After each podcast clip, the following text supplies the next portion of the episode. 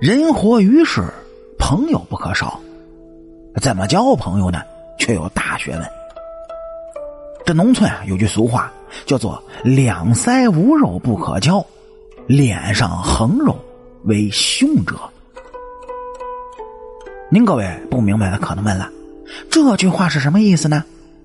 哎，这就是告诉那些年轻人，你们在交朋友的时候呢，要注意一个原则，那就是看面相。两腮没有肉的，那不可以叫；脸上长满横肉的，也不可以叫。至于这个说法，它到底有没有道理？哎，那倒是仁者见仁，智者见智。因为在旧社会，这农村，呃，普遍这人均营养不太均衡，因此呢，尖耳猴腮的人不少。而偏偏有人就说，这种尖耳猴腮的人心眼多，满肚子的花花肠子。主播我倒不这么认为，因为在旧农村，正因为吃不饱，才会导致了尖下巴。您各位，如果再去看一看现在的城市人，这营养好、饭量足，哪里还能找到尖耳猴腮的人呢？这个个的，他都是双层的下巴。但是你说这些人都是可以交的朋友吗？哎，那也不见得。交友在乎的是性格，不在乎的是外貌。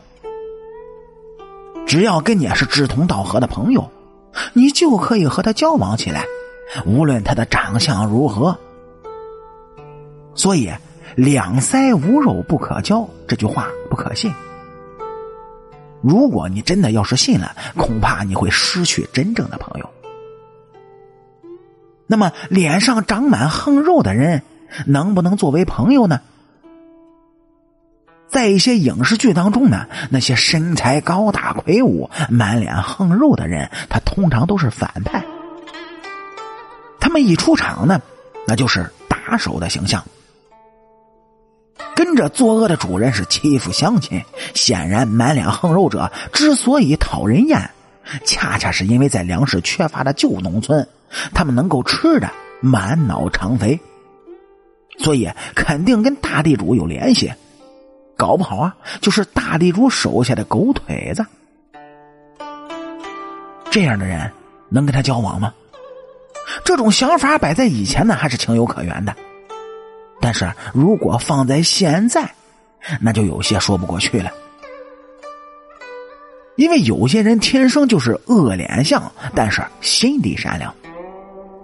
你就比如啊，主播就认识一个农村的青年，而他呢，就属于这种情况。人好的不得了，真正的菩萨心肠，但是不敢出门做事儿您各位可能问了，这是为什么呢？哎，就是因为他这副的尊容，满脸横肉，让人望而生畏。只要他一出门啊，孩子们那都得吓得哇哇大哭，搞得他呢也是哭笑不得。除了本乡本土的乡亲们了解他的性格。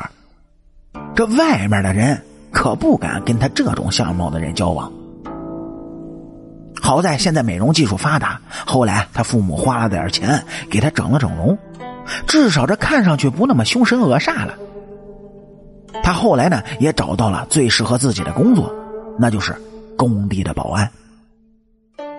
他往那那么一站，那种样子，想打工地主意的人也不敢进来。我知道，如今这个时代，它是拼颜值的时代。不可否认，不论你是尖耳猴腮，还是满脸的横肉，亦或是其他类型的相貌，都是不受欢迎的。这呢，倒是不可否认的事实。